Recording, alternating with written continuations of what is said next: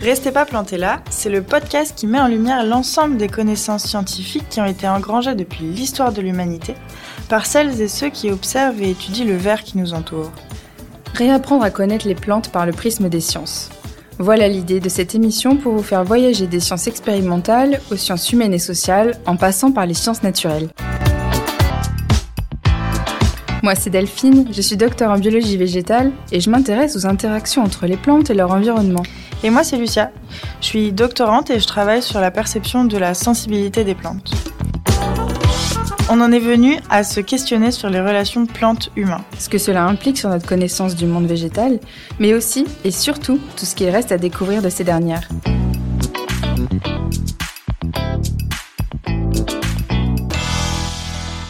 Pourquoi certaines plantes sentent-elles si bon? Quel rôle jouent les odeurs et sont-elles parfois moins bonnes, voire inodores à notre nez? Les plantes communiquent-elles à travers les odeurs qu'elles émettent? Bonjour Lucia. Bonjour Delphine et bonjour à toutes et à tous. Bienvenue dans cet nouvel épisode sur l'odeur des plantes. Alors, nous avons toutes et tous été confrontés à une odeur délicate de rose dans un bouquet, une effluve qui nous envoûte au détour d'un chemin, ou même se surprendre à foisser une feuille de menthe et d'en sentir ensuite le bout de ses doigts. Alors oui, on va s'intéresser à pourquoi les plantes sont odorantes, car il se trouve qu'en plus de sentir bon à notre nez, et d'ailleurs c'est parfois l'inverse, certains effluves aux plantes à communiquer. Pour faire un petit, peu de genèse de cette histoire-là, il faut savoir qu'il y a plusieurs types d'odeurs produites par les plantes. Les odeurs qui proviennent des fleurs, voilà, tout le monde a eu affaire à ça, et celles qui proviennent des autres parties de la plante, euh, comme les feuilles ou euh, les tiges, tu l'as évoqué. Et euh, ces odeurs peuvent être perceptibles par notre odorat ou ne pas l'être. C'est pourquoi en réalité les odeurs, ce sont, ce qu'on appelle des coves pour composés organiques volatiles. Oui, et chez les plantes, euh, qui dit plante à fleurs dit odeur, et ceci depuis le Crétacé, soit il y a 120 millions d'années, où l'association avec les abeilles pollinisatrices a débuté. Cette association est bénéfique à l'une, donc à la plante, puisqu'elle va faciliter la dispersion de ses graines, de par les insectes, et donc sa survie de l'espèce. Et à l'autre, à l'insecte, en lui apportant de la nourriture. Ce bénéfice, à double branche, est médié par les parfums des fleurs, qui servent aux abeilles à localiser les fleurs épanouies. Mais nous en parlerons plus en détail à la suite de cet épisode. Tout à fait. Un petit peu d'étymologie pour continuer. Le mot odeur provient du latin odor, ce qui se rapporte au parfum. Au XIIe siècle, par exemple, la définition de l'Académie française décrit la sensation que produisent sur l'odorat de nombreuses substances d'origine animale, végétale, minérale ou des parfums synthétiques. Donc l'odorat, c'est le sens défini par l'être humain qui perçoit les odeurs. Par ailleurs, le CNRTL définit les odeurs comme une émanation propre à un corps pouvant être perçue par l'homme ou par un être animé grâce à des organes particuliers donc chez nous c'est le mhm. nez par exemple, et avec des impressions diverses, donc agréables, désagréables ou indifférentes. Donc pour résumer, les plantes émettent des composés organiques volatiles qui, si nous les sentons à travers un odorat, sont des odeurs. Oui, parce qu'on les sent avec notre nez, nous. C'est ça. Alors, euh, bah, au début, on, avait envie de parler des, fleurs odorantes euh, pollinisatrices. Si on s'intéresse pour commencer au parfum des fleurs, donc, eh ben en fait, il a été montré qu'une odeur de fleur, elle peut être composée de jusqu'à 1700 composés volatiles différents. Il s'agit donc d'un mélange complexe qui dépend à la fois de l'âge de la fleur, du génotype et de l'état de pollinisation de la fleur. En fait, les, les, pollinisateurs ont appris au fil du temps à associer une composition odorante de fleurs et une récompense alimentaire. Une association qui, qui est parfois spécifique entre un insecte et une plante particulière. Mais euh, figurez-vous qu'il y a aussi des odeurs qui sont répulsives pour des insectes florivores, voire herbivores. Qui mangent les fleurs alors. Exactement. Et en fait, ça protège ainsi les organes reproducteurs de la mm. plante. Ces odeurs, ou COV, donc pour composés organiques volatiles, font partie de familles de molécules plutôt petites et donc volatiles. Par exemple, il y a les terpénoïdes, qui sont produits de façon courante chez les plantes et qui font partie du métabolisme secondaire. Donc le métabolisme secondaire, c'est ce qui est non indispensables à la survie de la plante pour qu'elle croît. Donc tout ce qui n'est pas euh, euh, sucre, euh, acide aminé, etc. Hmm. Donc je suis sûre par exemple que vous avez déjà senti le géraniol, qui est un terpénoïde qui est propre au géranium, un petit peu citronné. Et alors un truc hyper intéressant chez les orchidées entre autres, c'est que les fleurs émettent une composition chimique identique à celle des phéromones sexuels de l'abeille pollinisatrice femelle. Et ainsi, les mâles sont trompés et tentent de s'accoupler avec les fleurs, facilitant ainsi la pollinisation. C'est quand même dingue. hein. Donc on trompe oui. les animaux pour euh, les attirer. Et il existe même certaines orchidées qui font évoluer leur émission de cove pour ne pas être visitées deux fois par un même pollinisateur. C'est impressionnant. Alors il y a aussi une autre grande catégorie de molécules qui participent aux odeurs qui sont émises par les plantes, et c'est les benzénoïdes. À mes souhaits. La vanilline en, par- en fait partie par exemple, donc c'est l'odeur de vanille. Et ces composés, ils sont supposés être très utiles dans la pollinisation par des pollinisateurs nocturnes, puisque, bah, évidemment, la nuit, la vue est moins utile, mais aussi pour les attirer à distance, que ce soit la nuit ou le jour. Et je sais pas si tu as remarqué, mais si tu t'es déjà promené la nuit ou le soir, c'est les odeurs nous paraissent va- vachement plus envoûtantes qu'en journée. C'est vrai. En tout cas, j'ai remarqué que j'ai fait beaucoup plus attention. Et c'est vrai que oui, parce qu'en fait, t'as que ça la nuit. voilà, c'est ça. Mm. Et il y a une troisième catégorie qui est non des moindres, ce sont les acides gras volatiles que l'on peut trouver par exemple chez les fleurs tropicales qui produisent des huiles alléchantes. Je me demande si le tiare peut-être ou les, les fleurs comme ça ne les produisent Mhm. pas. Et ça attire aussi les pollinisateurs. Donc, depuis tout à l'heure, on parle de bonnes odeurs attribuées aux fleurs, mais en fait, il existe aussi des fleurs qui vont émettre des odeurs qui sont nauséabondes. C'est le cas de Amorphophallus titanium. Cette plante, en fait, c'est la plus grande inflorescence qui est non ramifiée, non ramifiée qui veut dire très compacte. Au monde, elle fait 2,5 mètres de hauteur, c'est quand même pas rien. Et elle est également surnommée la plante cadavre. Donc Mhm, vous pouvez sympa. donc imaginer l'odeur qui en dégage. Mm. Et ceci dans le but, vous l'avez compris, j'imagine très bien que vous l'avez compris déjà, c'est d'attirer les insectes euh, qui sont normalement attirés par les charognes, comme les mouches ou les bousiers. Alors, en plantes euh, qui expriment des odeurs nauséabondes, il y a aussi euh, le Rafflesia. C'est une famille de plantes qui produit des fleurs parmi les plus grandes aussi, et qui sont pollinisées par des mouches charognardes. Et elles aussi, elles sont attirées par les, les odeurs fétides de la fleur. Ces odeurs, c'est un petit mélange de di et trisulfure de diméthyle qui vont correspondre aux odeurs de l'ail et fétide du soufre. Leur système de pollinisation est d'ailleurs passionnant, car en fait la structure et les couleurs de la fleur mâle sont telles qu'elles vont guider la mouche pile poil là où pourra se poser le pollen en haut du, thorax de la mouche, et ainsi elle est féconder la fleur femelle. Et donc une fois que la mouche sera sur la fleur femelle, elle va être obligée de passer à travers un anneau qui est étroit, obligeant ainsi le pollen à être projeté sur les stigmates de la fleur pour la féconder. C'est quand même Ouais. dingue. C'est dingue. Et d'ailleurs, si vous avez l'occasion d'aller regarder des vidéos euh, là-dessus, hein, vous, tapez, vous tapez Rafflesia et, euh, et vous verrez euh, 'fin, cette façon de- de- d'être fécondé, là, ce système de pollinisation, c'est vraiment. euh, c'est c'est- c'est génial. Alors, moi, j'ai pas eu l'occasion de sentir ces fleurs-là, mais Ouais, j'imagine que ça doit être assez caractéristique. Mm. Alors pour continuer sur les odeurs un peu fétides, désagréables, vous avez peut-être déjà senti euh, les ovules de Ginkgo biloba. Alors Ginkgo biloba, c'est aussi euh, l'arbre qu'on appelle euh, arbre aux 40 écus. Vous savez, cet arbre qui a les feuilles en forme d'éventail. Mm. Et euh, donc en fait, il existe des arbres femelles et des arbres mâles. Et euh, les arbres femelles produisent ce qui pourrait faire penser à des fruits, qui sont en fait les ovules de l'arbre femelle. Ces ovules, ils ont une odeur de vomi. Sympa aussi.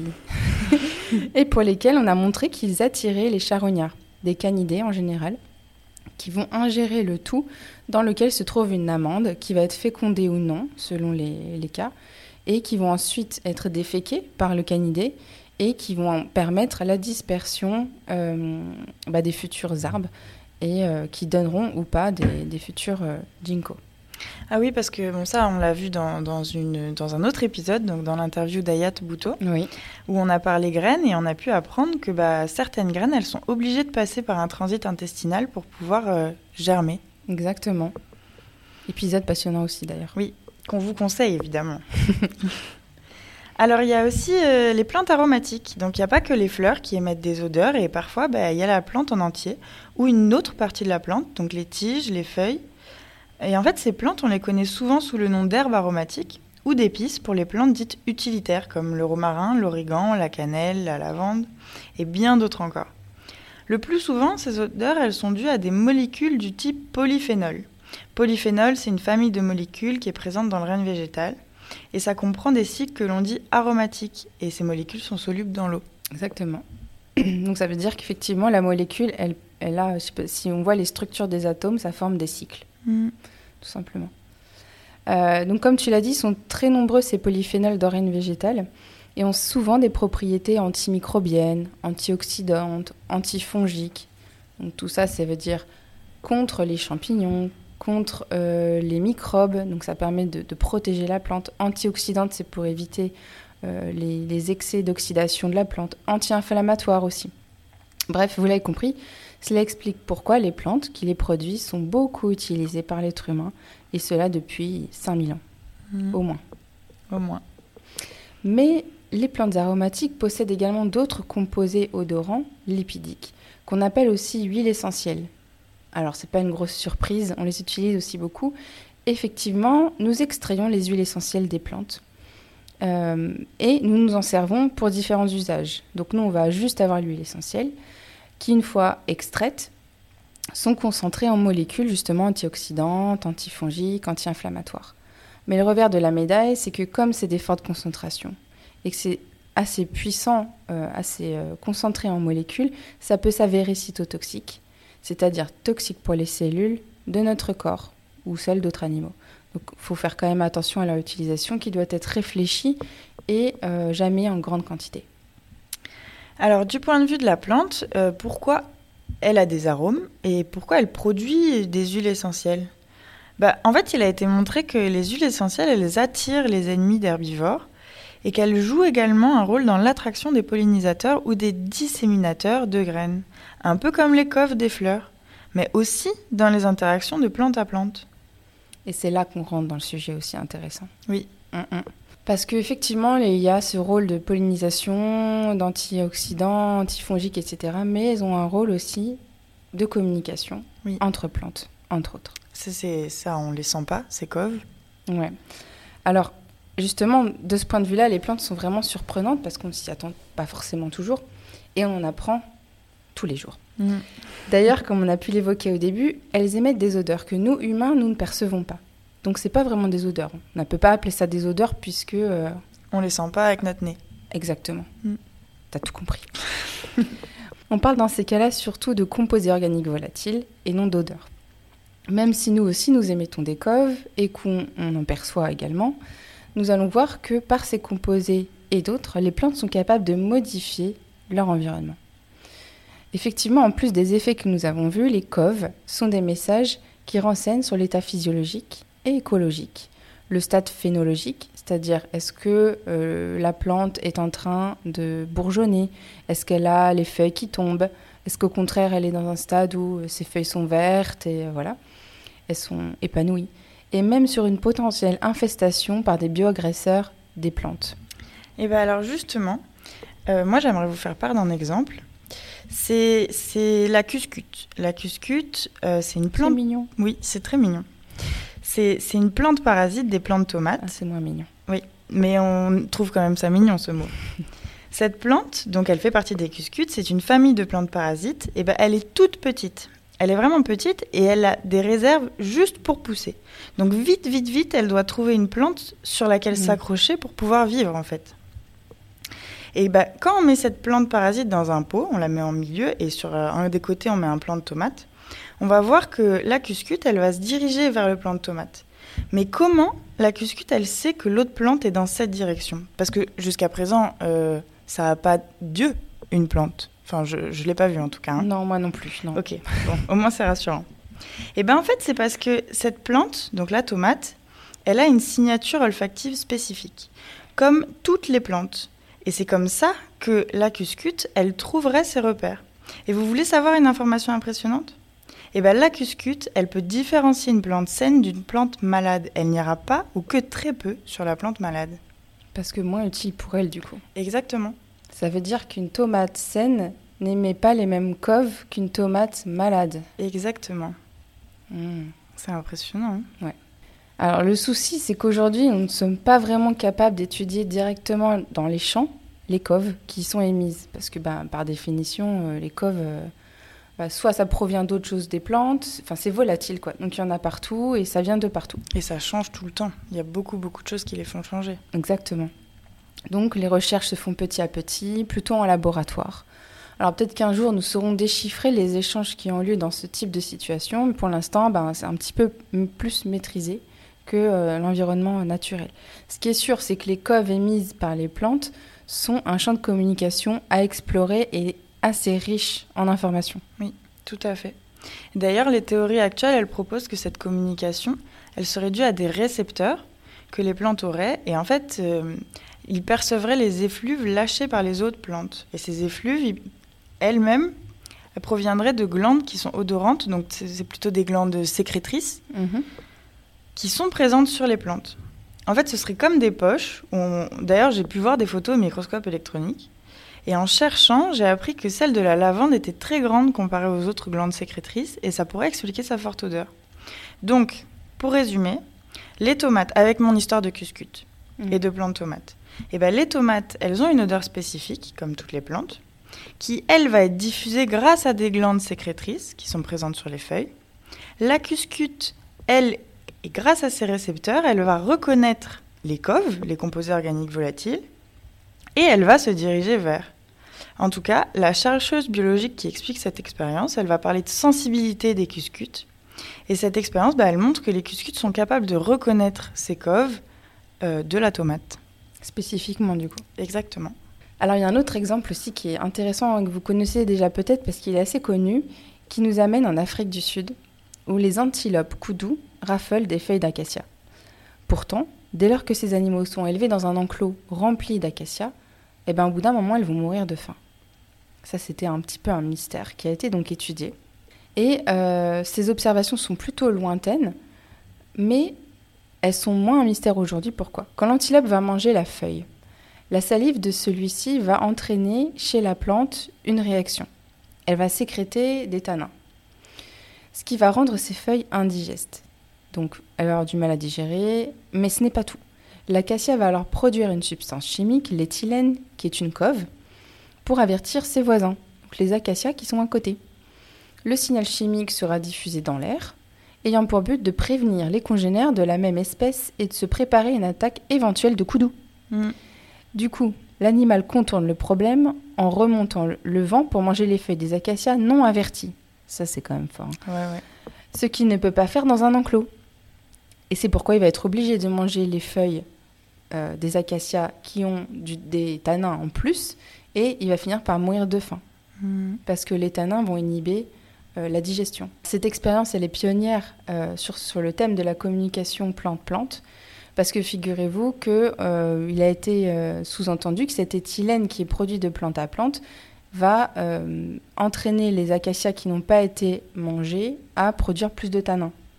pourtant, cette étude reste quand même discutée du fait du manque de données statistiques poussées. Mais à partir de celle-ci, on a découlé quand même de nombreuses expériences sur le sujet qui permettent de dire aujourd'hui que oui, finalement, c'est possible cette communication-là et euh, c'est envisageable d'imaginer cette stratégie de plante à mhm. plante. Mais c'est pas tout. Donc il y a une communication plante-plante, mais il y a aussi un effet d'évoque euh, sur l'environnement, un évoque sécrété par les, les arbres, par exemple. Donc les coves, c'est euh, les VOC et les coves, c'est pareil. Je crois que j'ai dit. Ouais, t'as dit les deux. Parce que VOC, c'est le mot anglais. Voilà, VOC, c'est le mot mm. anglais. Je suis désolée. Pour volatile, organic compounds. Mais on sait que tu es bilingue, euh, Lucia. Mais je reprends avec les coves. Donc les coves, c'est des molécules que les plantes libèrent. Et eh bien pas que pour la, pas que pour la communication entre plantes. Figurez-vous qu'il se pourrait que les arbres puissent faire venir la pluie grâce aux coves. Bon, je m'explique. En fait, quand une forêt manque d'eau, les arbres vont libérer des coves. Les arbres donc libèrent des coves, c'est des terpènes. Et on sait que les terpènes ont des effets sur les nuages. Ils font épaissir les nuages et ça favorise la condensation de l'eau. Et en fait, euh, la, la condensation de l'eau va être euh, favorisée et donc ça va déclencher la pluie. Donc, par de nombreuses études, les modèles sont en train d'être construits théoriquement. Les arbres pourraient être capables de changer le microclimat dans lequel ils sont. Ça, c'est quand même un truc de dingue parce que, enfin, moi, j'avais jamais entendu parler de, cette découverte-là et je trouve ça quand même, euh, enfin, voilà, c'est intéressant. Alors oui, il y a une influence des coves sur l'environnement, des, des coves produites par les plantes. Et euh, il y a d'autres chercheurs qui ont quantifié les flux de coves sortant de la canopée. Donc la canopée, en fait, c'est euh, euh, le couvert végétal au niveau euh, des branches et des feuilles euh, qui sont tout en haut des forêts, des arbres qui, qui forment les forêts. Ça, c'est la canopée. En Ce qu'on voit depuis l'avion. ce qu'on voit depuis l'avion, effectivement. Et qui sont exportés vers la troposphère, ces, co- ces coves-là. Donc la troposphère, c'est en gros de la surface de la Terre à 18 km, Ouais, 15, 15, je crois. à 15 Ça dépend. km Oui, c'est entre 0 et 15, il me semble. au-dessus du sol. Et euh, ils ont montré qu'elles avaient un effet sur celle-ci, sur cette troposphère-là. Entre autres, euh, donc ça c'est euh, Kalogridis et al. en 2016 qui a montré ça. Entre autres, il a été montré que les coves peuvent être des précurseurs importants d'ozone, donc ozone, couche d'ozone, etc. En particulier dans des sites qui sont simultanément sous l'influence d'émissions anthropiques et biogéniques, c'est-à-dire des sites sur lesquels on a euh, l'influence de l'homme et de son activité anthropique et biogénique, c'est-à-dire là où va y avoir effectivement euh, ben, d'autres êtres vivants comme les arbres, donc typiquement euh, une forêt ou un bois qui se trouve à côté d'une ville. Alors il y a la communication entre plantes médiée par les coves, mais il y a aussi une communication entre plantes et animaux. Alors ces coves-là permettent aussi aux plantes de communiquer avec les animaux. Comme on l'a vu au début, lorsqu'une fleur est prête à être pollinisée, elle va envoyer euh, des signaux qui auront pour message que les animaux peuvent venir manger les nectars. D'ailleurs, Francis Allais le dit, le sens est très très clair. Viens, viens me voir, il y a quelque chose à manger pour toi dans mes fleurs. C'est marrant, je trouve. Il a quand même un traducteur de plantes. Oui, c'est ça, mais hein, c'était le dans le sens là, cette phrase, exactement. Donc, non, les plantes ne disent pas ça, hein, on le rappelle. Mais globalement, c'est ça que ça veut dire. Mais c'est ça que ça voudrait dire. J'ai de quoi t'offrir du nectar. Tu peux venir et au passage, je te donne quelques grains de pollen. Euh, les animaux vont les transporter, vont pouvoir permettre la pollinisation de plantes, qui peut être à des kilomètres Oui, de bah oui. l'individu. Enfin, oui, il y a une distance qui, des fois, peut être vraiment euh, très lointaine. Et les coffres sont, pervi- sont, sont perçus à des kilomètres parfois. Mhm. C'est ça. Euh, une fois qu'elles sont polli- pollinisées, les fruits sont verts et pas mûrs. Les messages envoyés sont de ne pas venir. Donc là, on a une modification des coves Mhm. et les animaux se tiennent alors à distance pendant cette période-là. Donc tout est géré pour faciliter la, la dispersion euh, de, des graines, etc. C'est Ouais. ça. Pour venir une fois euh, que les fruits seront mûrs et qu'il faudra leur disperser les graines, effectivement. Mais Oui, bon, c'est d'autres euh, d'autres animaux du coup à ce moment-là. D'autres animaux et des coffres différentes. Ah non, les fruits. Non, les fruits, c'est. Non. Si, il y a des léthylènes, etc., qui sont produits par les fruits. Ok. Ouais, ouais, et qui peuvent attirer d'autres euh, Oui, exact. animaux du coup. Mm. Exact. Et il y a aussi, donc il y a des insectes qui sont utilisés par les plantes et qui les utilisent. Donc en fait, dans ce cas-là, on parle de relation symbiotique parce que c'est une relation euh, qui, qui tire des bénéfices pour chacun. Mais il y a aussi des insectes dits ravageurs. Et alors, est-ce qu'on peut utiliser les coffres pour éloigner ces insectes des plantes? Et bien ça, c'est aussi une des questions qui est étudiée à Avignon, justement. Il y a des chercheurs qui étudient l'effet des coves par des plantes euh, appelées plantes de service. Donc en fait, leur but, ce serait d'ajouter des plantes qui expriment des coves qui euh, auront in fine comme impact de protéger les, euh, les plantes du champ initial des pucerons. Donc en fait, on mettrait des plantes qui expriment certaines coves, qui rejetteraient les pucerons pour pouvoir protéger les plantes qui sont dans le champ. Et bien ces coves, donc de ces plantes dites plantes de service, j'avais jamais entendu ce mot-là. Donc ces coves, elles sont essentiellement aromatiques et elles ont un effet sur le comportement et les performances des pucerons. Ils ont montré que, euh, en fait, les coves libérées par ces plantes, elles sont répulsives pour le puceron et elles vont perturber son comportement alimentaire. Elles vont diminuer sa fécondité et aussi son développement larvaire et donc en fait sa survie. Ils ont également remarqué que ce n'est pas dépendant d'un cove particulier, mais bien de plusieurs coves ensemble. Donc en fait, ils parlent de bouquets euh, olfactifs. Ah, C'est souvent le cas. Oui, Souvent, c'est jamais un cocktail, com- euh, oui, ouais. exactement. J'aurais dû mettre. Oui, c'est un cocktail. J'aurais dû Mm. dire un cocktail. Exactement. Mais encore une fois, euh, les... travailler avec les coves et faire des expériences du- avec les coves, c'est plus facile en laboratoire. Euh, parce que là, pareil, ces expériences, elles sont très difficiles à reproduire dans les milieux ouverts. Parce qu'on maîtrise rien Mm. dans, les... Dans, les... mi- dans les milieux ouverts. Eh bien, euh, on arrive au terme de cet épisode, dont le thème, Lucia et moi, on l'a trouvé vraiment passionnant, parce que euh, on Mm. a découvert plein de choses et euh, enfin, c'est vraiment euh, riche, riche de, de connaissances. Quoi. Les plantes sont effectivement capables de communiquer. Même s'il y a 30 ans, comme le disent certains botanistes, cette idée aurait été considérée comme impossible, la science progresse, de nouvelles capacités sont montrées, et cela nous tenait à cœur en particulier car elle illustre une sensibilité des plantes que trop peu connue. Mm. Immobiles, certes, les plantes utilisent tout de même la communication. C'est une communication ici chimique, mais elle va leur permettre d'interagir entre elles, de s'adapter à l'environnement et de survivre. Mm. Merci beaucoup. On espère que vous avez passé un bon moment et on vous donne rendez-vous pour le prochain épisode. En attendant, restez pas plantés là.